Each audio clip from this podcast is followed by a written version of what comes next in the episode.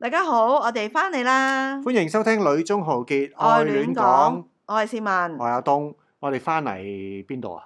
我哋翻嚟柬埔寨啦，我我哋翻翻嚟呢個《女中豪 傑愛戀講》係啦。咁事實上我哋真係翻咗嚟柬埔寨啦，嗯亦都將呢個《女中豪傑愛戀講》誒吞遲咗兩日。咁我哋今日會有啲咩特別嘅嘢去同大家講下 咧？誒都唔會有一個好特別嘅係 topic，其實就唔特 別。我都有啲怯啊！你話特別，我真 係大家聽到可咪又係咁 嘅。誒呢、一集我哋最特別嘅就係講翻我哋述職嘅總結啦， 真係好特別喎、特別到你咁難講到出嚟嘅個字， 因為越講越心 虛。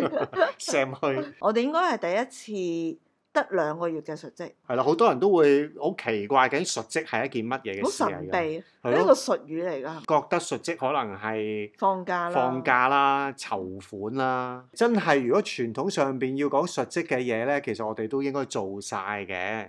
咁點解要講放假咧？其實咧，誒、我哋好多時都係會好多年假都仲未清，我記得上一次嘅述職，即係三年前啦，第一次發現哦，原來翻去述職咧最好頭嗰一個禮拜係去旅行咯。今次已經唔可以咁係啦。做咁啦。但 係 anyway，我哋被關七日，其實都係另 一種幾好 Staycation 啊嘅係 station 啦。籌款都講少少，就係誒喺呢一方面，我哋過往一路都做得比較。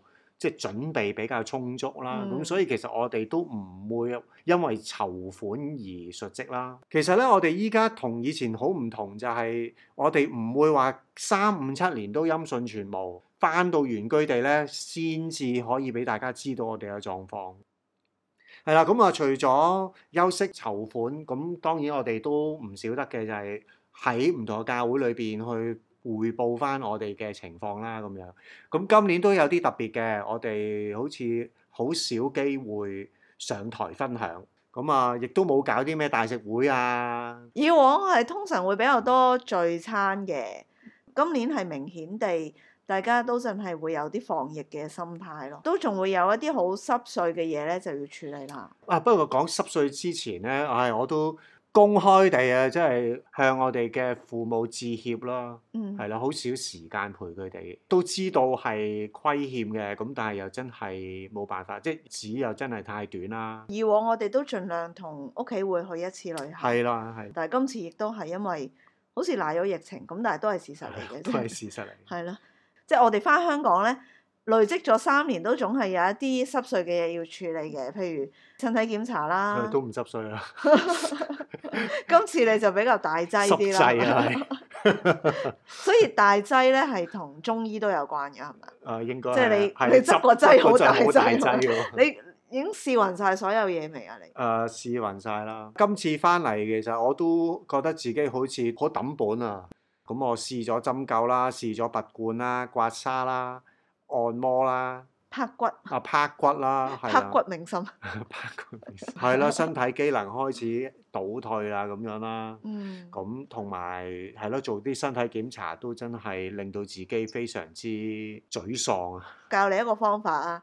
下次都係咧，一翻到香港即刻做身體檢查，唔好食咗咁多生鮮草，哇，可啊我能會驚好啲。我驚咁樣都出事咧，我真係要跳樓 啊，大佬！咁又唔使嘅，醫生都話其實超少少啫。咁仲有就係保險啊、銀行户口啊、電話卡啊。其實我哋都未搞得掂啊啲嘢，有時我都真係好想咧，知道其實其他宣教士對於述職嘅感受係，我哋每次翻去述職都有啲吃力。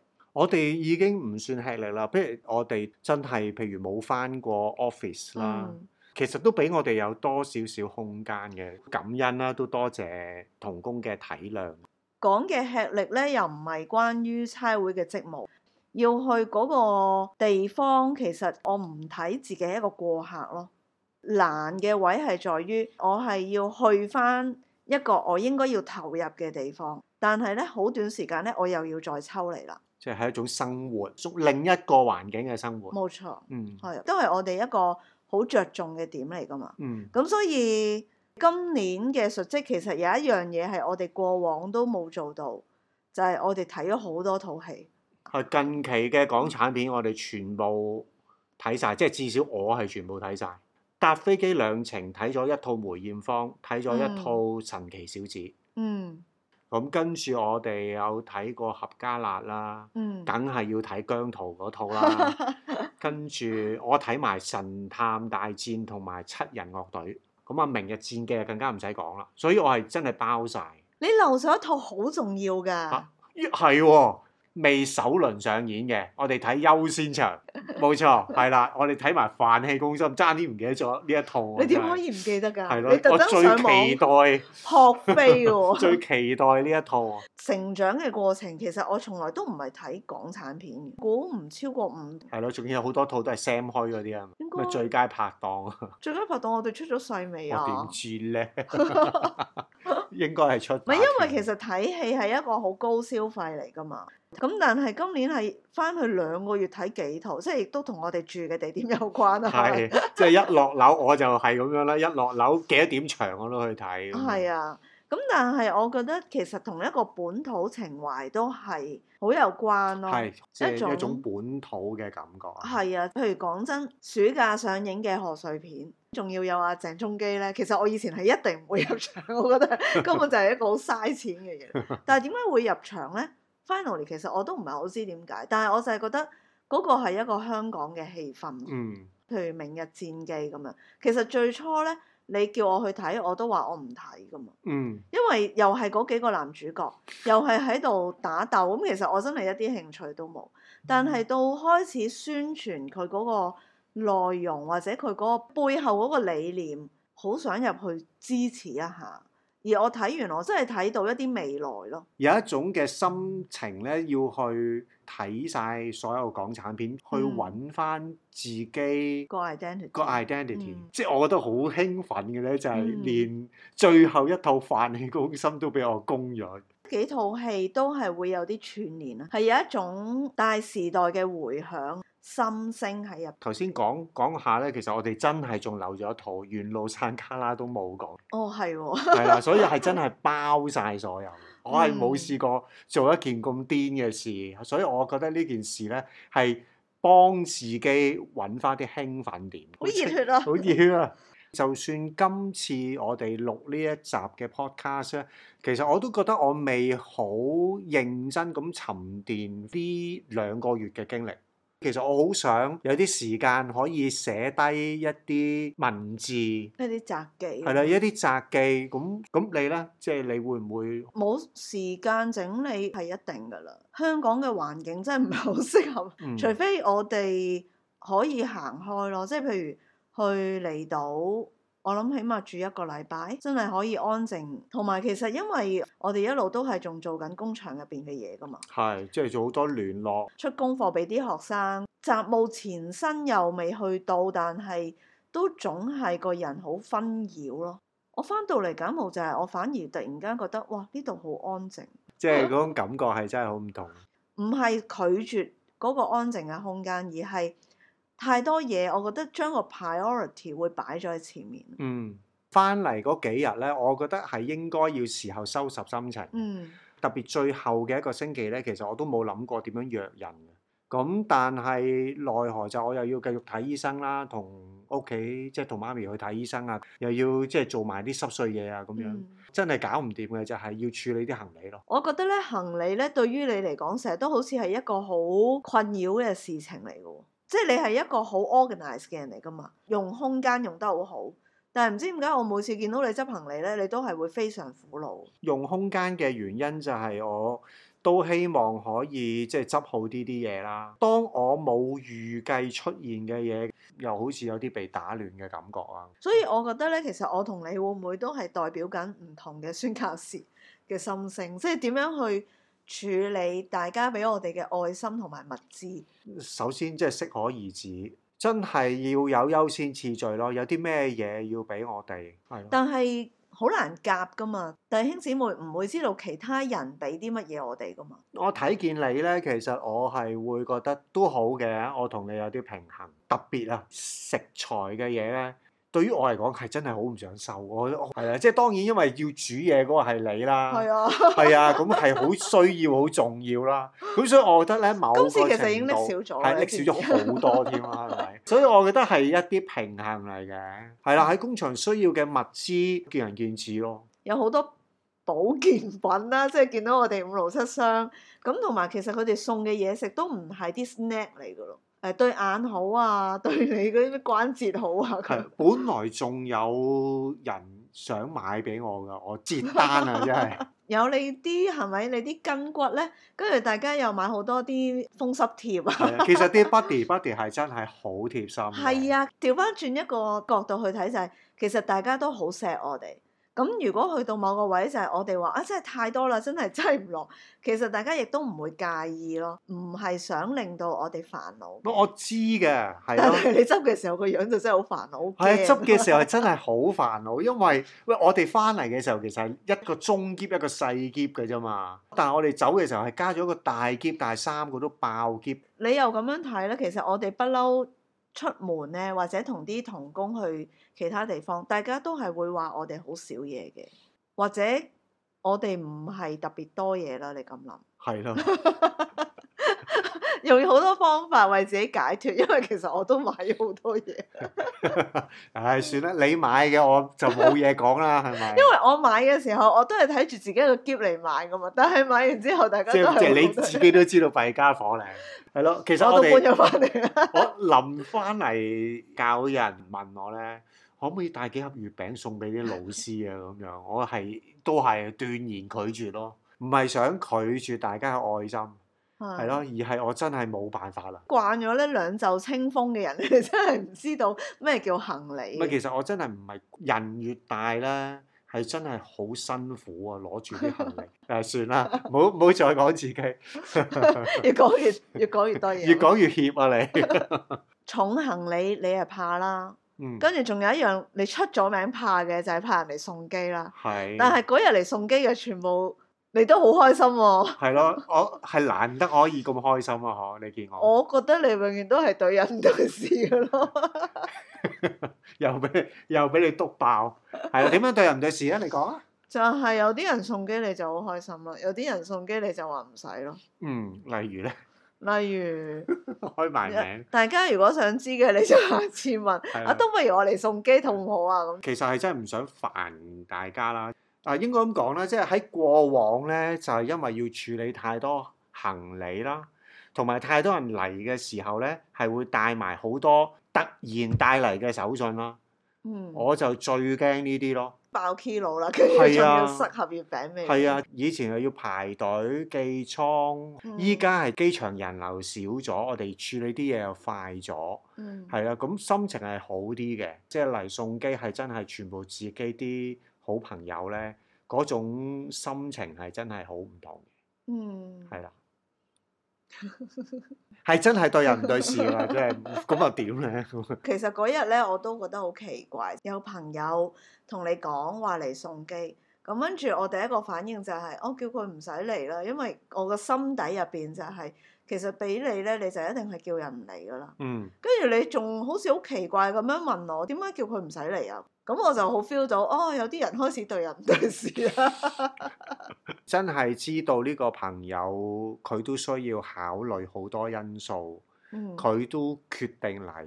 嗯係咯，我真係冇辦法諗到原因去拒絕佢咯。不過我覺得咧喺度真係要講咧，個個宣教士都唔一樣，唔係全部都係好似東爺咁樣，係咪？即係你臨別送盒月餅，跟住佢會覺得你煩。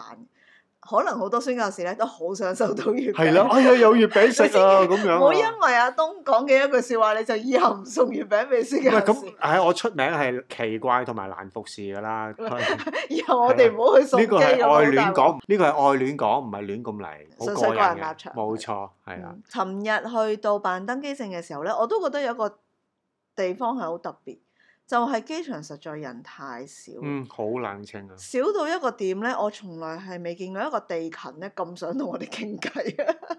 佢淨係嗰個疫苗卡都同我哋傾咗好耐喎。係係真係輕鬆嘅，啲嘢咧係會比較詳細、國泰咁樣係咯，居然冇人排隊， 真係幾驚。因航因航。咁我哋翻到嚟柬埔寨就另一個世界啦，好煩囂喎， 第一下有咩感覺？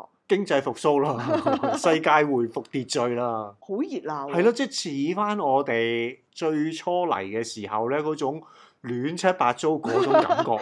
同香港機場其實都幾大對比，我有一種好坎坷嘅 感係覺。冇錯，我有一個幾特別嘅體會，我今次係第一次覺得有翻屋企嘅感覺。呢句説話會唔會有啲嚴重呢？我都唔知。我見到一切嘅嘢呢，都係好熟悉，嗰種熟悉呢係唔帶有情感嘅，就係、上到車，哦，又塞車啦。 即係我唔知你明唔明？有個朋友嚟接我哋啦，佢去俾錢咧，啲機全部都係壞噶嘛。咁呢個係好柬埔寨係咁樣冇錯，係啦，我哋唔覺得係啲咩嘢係啊咁樣，係咯，跟住喺個機場，淨係塞車兜圈，整咗一個鐘 頭， 有幾大啫？咪係咯，然之後出到去，哦，出面停電，我突然間覺得所有嘢都係係一個我非常之熟悉嘅環 境。然之後係有一種，哦，原來家就係咁樣，即係家就係、嗰樣嘢你唔需要好中意，有啲嘢咧可能係你會覺得好煩，但係就係好熟悉啦。你好搞笑啊，東伯娘。 我唔知你有冇呢個感覺啊？你講咧，誒、recall 翻晒我依啲咁嘅 memory，我真係覺得幾得意嘅。即係要講，仲要係嗰個朋友就係我哋其實最初落地嘅時候就係嚟接我嗰接我哋嗰個嚟係噶啊嘛，係咯，一樣係開住架 pick up 嚟噶嘛，係啊，嗯係咯，成個感覺係非常就相係似廿嘅年，，同埋呢一個感覺延續到我哋翻到我哋住個單位，因為今次應該係第一次咧，我哋住咗三年，冇因為述職而退租，即係以往我哋就係諗住要慳翻嗰幾個月嘅錢嗯噶嘛。咁、今次就係因為我哋冇退租咧，我哋唔需要翻到嚟係去一個好陌生嘅地方要過夜，而係一翻到嚟一打開門嗰一剎那咧，我就覺得啊，我翻咗屋企。係啦，同埋係亂嘅，係啊，誒呢樣好重 要啊。就唔係一間酒店。係啦，唔係酒店啦，唔係誒，我哋要重新揾過一間屋啦，係啊，家嘅感覺， 咁值唔值得咧？我都唔知道。係咯，呢一樣重要嘅，我覺得係啦，呢一樣嘢唔係淨係單單代表個人立場啊，真係。係啊，我覺得對於宣教士，如果翻到嚟有一個係啊，我可以休息嘅地方，我尋晚係真係瞓得好好嘅。嗯，經歷咗二十四小時啦，咁啊要執嘅行李，要要清嘅行李已經清翻到嗯八八九九啊咁樣啦。有冇咩特別感受咧？ Land of Wonder 永遠都有一啲好出人意外嘅地方，係會令到內心發出莫名嘅驚啊你歎。有啲咩事？有啲咩事？冇啊！今日我哋因為未有車嘛，我哋坐摩托出去買餸啦、食飯。架摩托如果好耐冇開呢，係會壞壞地，即係你搭唔着噶嘛。咁我哋住喺一個屋苑入邊，一個正常嘅情況，你架車壞咗應該點呢？應該 call 人嚟整咯。但係門口個看更阿頭係啊幫我哋整車係啦，啊佢喎。開個摩托 過嚟我哋嗰度，幫我哋睇下部摩托啦。係啊，，跟住佢一路喺度幫我哋撻車嘅時候，我就係覺得呢個畫面又好熟悉又好陌生咯。嗯，即係熟悉嘅就係、其實柬埔寨人個個都識整下摩托，係啦，好陌生嘅就係、喺香港一個唔整車嘅人唔係應該 即係唔應係該咯，你明整明啊係車咯。看更嚟噶嘛，你咪做翻看更嘅 嘢咯，咁啊，佢做咩要特登揸架車嚟同我哋整摩托呢？係咯。同埋佢整摩托嘅誒過程啊，其實我好想拍低佢，但係真係實在太冇禮貌，攤嚟攤去攤唔着。係啊，我哋問佢係咪因為冇電，佢又話唔係，即係佢好似斷症咁喎。跟住最奇妙嘅事發 生啦，佢走去打開個油缸，然之後用嘴親吻個油 缸。佢係做乜吹氣係佢嘛？吹啊，佢吹個油缸，攞起個車搖幾搖，我成日覺得佢好似嗰啲巫師喺度作法咁 樣。但係 work 喎係啊，嗱最勁嘅就係 work 喎，究竟係咩宗教咧？ 唔係嗱，即係按照道理就係咧，其實啲油好一段日子冇開咧，咁佢嗰啲油渣可能就會沉澱咯，嚇！咁就會塞咗嗰啲輸油嗰嗰條管。咁但係點樣要用口吹咧？誒呃呢一個，即係吹一口氣，生命就進入呢一個係真係個奧秘嚟嘅。佢如果真係有啲嘢沉澱，咪應該揾啲嘢撩下佢。或者我我真係唔識啦呢一我心諗樣嘢你會唔會中毒㗎？我有啲擔心嘅。 但係我就覺得呢啲就係、就係、嗰種好熟悉嘅感覺。我翻咗嚟就係柬埔寨，永遠都好奇妙咯。係即係所以好多人話啊柬埔寨人懶啊，柬埔寨人點點點啊，好恐怖啊。其實見到呢啲情況，你係覺得哇勁 warm 喎，係咯，我啲經歷就好得意啦。咁但係其實你啲經歷都好得意啊。誒、呃另一種得意啦，所有嘢都另一種啊，係。今日我翻到去學校，即係其實係俾啲 surprise 老師同埋啲同學仔。 surprise 係驚嚇定驚喜啊？ 其實對於老師嚟講，其實已經知道我翻咗嚟㗎啦，係我都通知咗佢哋啦。有大肚婆有剩嘅，就費事嗯真係嚇親佢 啦，係咪？咁但係啲學生咧就係全部唔知嘅，咁所以嗯咧英文班啲學生佢哋好驚嚇 啦，一見到我啊有少少興奮，有少少驚嚇，第二句嘅説話咧就已經係問你有冇翻咯。問嘅樣係咪都係好驚啊？誒，梗係 啦。咁我就話 n e group 誒，即係話你冇翻嚟啊，仍然喺香港啊，唔翻嚟啊咁樣。佢哋咁就偷偷地鬆咗一口氣啦。係有人咧就鬆一口氣 咯，有人就係個 hot 係啦，即係話我呃佢咁樣啦。咁啊，要等佢哋自己去諗啊咁樣啦係，。因為佢哋咧好驚見到我要考 試，係啦，咁啊，跟住啲細嘅 K one 班小朋友咧，見到我就好開心嗯咯，即係個個走埋嚟攬住我，碌嚕碌嚕碌嚕咁樣係。因為佢哋冇乜包袱，我唔知啦，即係可能我真係隔咗兩個月翻嚟，個樣真係寬容 啲啊，肥啲啊，慈祥啲啊。但係咁樣啲老師話你，係你啲學生話我又肥咗，又我係啊，又竟老然係我啲咗學啊！生，唉，又肥咗又老咗啊！真係陰公唔。係應該係因為咧，你喺佢哋嘅記憶入邊咧，仍然係一個廿五歲嘅哥哥， 所以佢先會有咁嘅錯覺。我會盡快 keep 翻好我嘅狀態。放心啦，你日日喺屋企食飯，你就好快見到啊 啦。係啦，哇！眨下眼，我哋應該都講咗好多嘢啦。希望下個禮拜講翻啲有意義少少嘅嘢。 你呢啲只能夠做一啲。呃調劑啊係嘛？調劑同埋一啲冇經修飾嘅記錄咯。但係我哋呢段時間都係咁啦，所有嘢都滾水淥腳咁樣。嗯，做個預告俾大家啦。我哋之前咧其實有拍新光嘅一啲報告，咁、嗯但係因為器材始終光源啊或者其他嘢都唔係好理想，咁所以我哋咧都係等翻到嚟柬埔寨，我哋會做翻一啲影像嘅報告。嗯，咁到時我哋就會再同大家分享啦。好啦，咁下個禮拜再同大家見面。 OK，拜拜。